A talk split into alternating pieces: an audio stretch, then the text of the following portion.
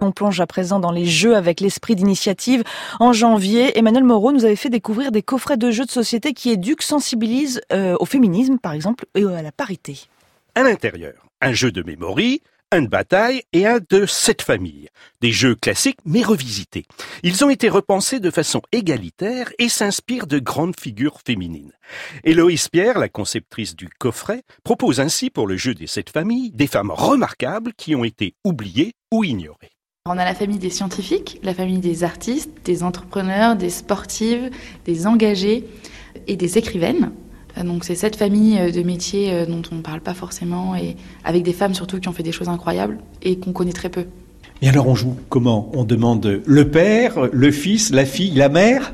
Non, pas vraiment. On va demander euh, dans la famille euh, des entrepreneurs, est-ce que je pourrais avoir Coco Chanel? Est-ce que je pourrais avoir Barbie Nicole Clicquot? C'est la veuve Clicquot, première femme dans le vin et dans le champagne. Elle a révolutionné cette industrie, c'est assez incroyable. Vous allez avoir Ruth Sandler qui a fondé Barbie, Katharine Graham, euh, le Washington Post, Estée Lauder, bien sûr Estée Lauder, et Oprah Winfrey que tout le monde connaît aujourd'hui. Et comment vous les avez choisies, ces femmes? On voulait des femmes qui soient quand même inspirantes pour les enfants. On voulait qu'il y ait une vraie euh, répartition entre des femmes d'il y a très longtemps et des femmes très actuelles. Donc vous allez avoir Yusra Nardini, qui est une nageuse syrienne qui a fait les Jeux Olympiques d'Allemagne, qui existe et qui peut être un vrai rôle modèle en chair et en os, qui est une femme incroyable et qui aujourd'hui a 25 ans. Puis d'autres femmes comme euh, Sappho, qui est la première poétesse grecque. Et on se dit, mais mon Dieu, si une femme pouvait faire des poèmes à cette époque-là, euh, on peut tout faire aujourd'hui.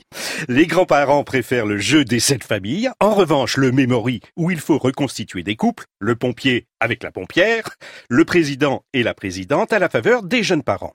Héloïse, dont l'avocat lui dit de ne pas signer la présidente ses courriers, n'a pas choisi pour rien le nom de Moon Project. The Moon Project parce qu'on pense que tous les enfants doivent pouvoir viser la Lune.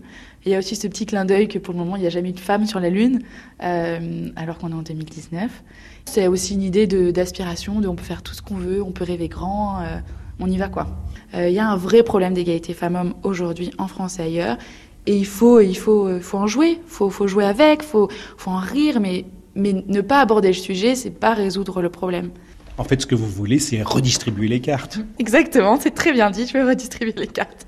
Moon Project, c'était dans l'esprit d'initiative en janvier dernier. L'esprit d'initiative, c'est sur franceinter.fr.